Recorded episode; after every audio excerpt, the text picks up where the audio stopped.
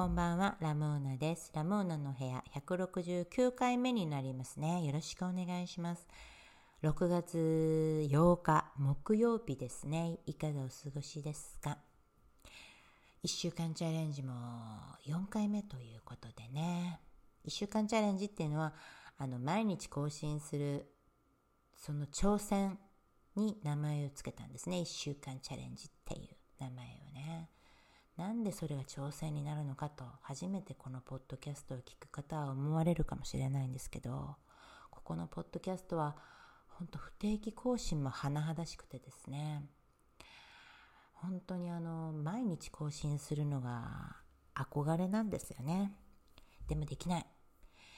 でもその憧れのかけらでもつかみたいっていうことで1週間限定で毎日更新してみようと思って今回やってるんですね。順調に回を重ねて今日で4回目ですよ。なんか達成できそうな気がしてますけどね。まあでもあと3回あるからね。ねえ。いや、でもね、楽しくやれてますよ。おかげさまでね。ありがとうございます。今日はね、あこの前私はあれ買ったんですよね。あの、自動調理鍋、ホットクックっていうのをね、買ったんですよ。私には本当過剰な家電製品なんですけどね。本当は炊飯器探しに行ったんですよね。でも炊飯器ってね、ちょっと私みたいな人間は毎日米炊かないんでね、そのために1台の機械鎮座ましましとくのもなぁと思ってね、ちょっと本当にね、悩んでたんですよ、ずっとぐずぐず。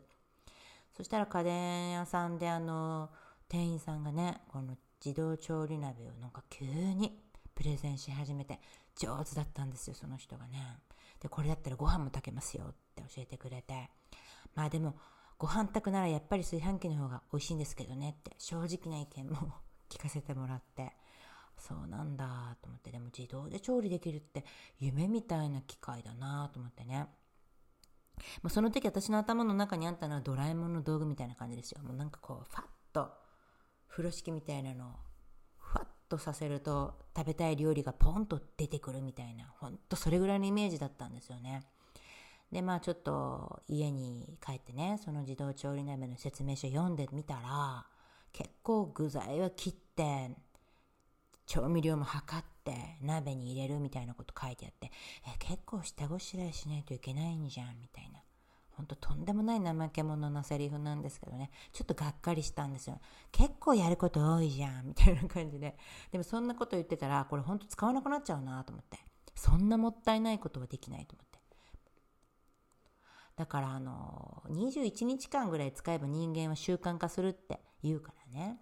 ちょっと21日間を使ってみようと思って、毎日毎日説明書、じゃない、説明書についてたなんかレシピ本みたいなものの中からね、こうチョイスしてね、書いてある料理をね、作ってみたんですよね。サラダチキンとか、サンラータンとかね、ほんと結構いろんなものができまして、無水カレーとかあって、で、作ってみて思ったんだけど、確かにね、あの、具材入れてあとほったらかしってすごいなって思ったし、完成度が高いんですよ。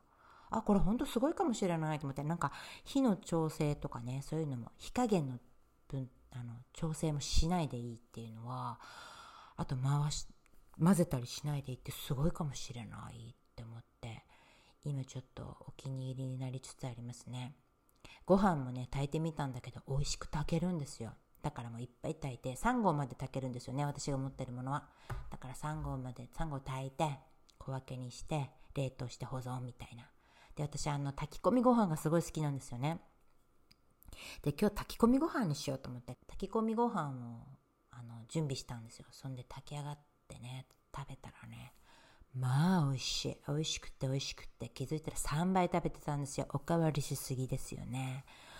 もうお腹がパンパンでね、やっばいってなったんですけど、満足ですね。あとその前にゆで卵も茹でました。これも上手に茹でてくれましたよ。ああだから自動調理鍋ってすごいんだなって思いました。まあね、洗ったりなんなりっていろいろとあって結局鍋と同じなんですけど、でもちょっと今のところね、あ、いいなって思ってますね。いいなって思うように自らしていった感じもありますけどね。まあでもほんと満足ですよ。ありがたいものを作っていただいたなということで。いうことですね。それ今日の私の出来事。炊き込みご飯いっぱい炊いて3杯おかわりしてお腹いっぱいっていうことですかね。あと今日はね、お便りをね、いただいたんですよね。おせんさんという方からいただきました。紹介させていただきますね。ラモーナさん、こんにちは。お声も話し方もとても好きで、こんな人が友達にいたらいいのになぁと思っています。家事をしながら聞く時もありますが、眠る時に聞くと私のスイッチがオフになる感覚がして、リラックスして眠れます。更新を楽しみに待っていたので、1週間配信チャレンジはとっても嬉しいです。ラモーナさんの好きなクラシック音楽を語る回が好きです。私は家にいる時は何かをしながら Spotify で好きなアーティストの曲やポッドキャストをずっと流していますが、クラシックは生活の中になかったなぁと気づきました。聞くと癒されるし好きなはずだけれども、あんまり詳しくはなく、一つの曲を最初から最後までじっくり鑑賞する機会がなかったんだと思います。もしラモーナさんが Spotify でお気に入りの音楽のプレイリストを作ってくださったら必ずフォローします。これからも配信楽しみにしています。無理のない範囲で続けてくれたらとても嬉しいです。ではではというね、お便りをいただきました。おせんさんありがとうございました。まあ私を喜ばせるメッセージですね。これはとても嬉しかったですもんね。いやー、なんだろうな、1週間配信チャレンジをね、喜んでくださる方がここにいたっていうね、まずそれはお喜びですよね。本当に自分が楽しくてやってることなんですけど、一緒に楽しんでもらえるってのは、これは本当にね、嬉しいことですよね。こう人生振り返ってみてですね、自分が楽しんでることを一緒に楽しんでもらえる喜びって結構これ上位ですよね。喜びベスト3に入るんじゃないのかなと。ベスト3って言ったけど、あとの2つ今ちょっとすぐ思いつかないんですけどね。まあ、とにかくかなり嬉しいことですよね。だから一緒に楽しんでもらえてありがとうございますっていう気持ちですよね。あと音楽ですよね。おせんさんきっといろんな音楽聴かれるんでしょうね。私も音楽はね、ほんと好きでね。ここではね、あの、クラシックをお話しするというのもね、あの、著作権の関係でね、クラシック音楽を限定で結構途中まで流したりしてるんですけどね。いや、いいですよね。音楽とお気に入りの音楽をこう共有し合うっていう喜びがありますよね。だからこの Spotify でお気に入りの音楽のプレイリストっていうね、このおせんさんのこの提案考えたこともなかったから面白そうと思ってちょっとこれやってってみたいですもんね。ただ私、Spotify 使ってないんですよね。Apple Music の方だから、どうなるんだろうなと思って、ちょっと研究してみますね。ねどうやってやるんだろうな。これはちょっとかなりやってみようっていう気持ちになりました。なんかもうほんと、どれ20年ぐらい前もうこんなサブスクとか配信とかなかった時代に友達になんかラムちゃんの好きな音楽を詰めた CD を作ってって言われたことがあってね、それを思い出しました。あの時もね、結局クラシックで作ってみたんだけど、なんか喜んでもらえて、それで他の子にも同じものを渡したらやっぱり、ね、喜んでもらえてね、だから私思えばあの頃からプレイリストみたいななんか音楽をなんか自分の好きな音楽人に聴いてもらいたかったんでしょうね。なんかそういう傾向があるんだなと思って。だから今回のこのおせんさんのメッセージはすごいあのうわー楽しそうって思ったのでやりたいですね。またそして好きなクラシック音楽を語るのもねやってみたいと思いますけれども。まあちょっとあれねなかなかすぐにねあのできないってていうか難しいわけじゃないんですけどね。どの音楽流すかとかねいろいろとあるからちょっと準備がいるのでこの1週間チャレンジの中ではできないと思うんですけどまたやりますね。やらせてもらいます。もうリクエスト本当ありがとうございます。こう無理のない範囲で続けてくれたらっていうこのね私のペースを尊重してくださる大人なメッセージありがとうございます。今日も夜眠る前に聞いてくださってるんですかね。どうなんだろうな。そういうこう穏やかなね安らぎのひとときといえばこのベートーベンのピアノソナタですよね。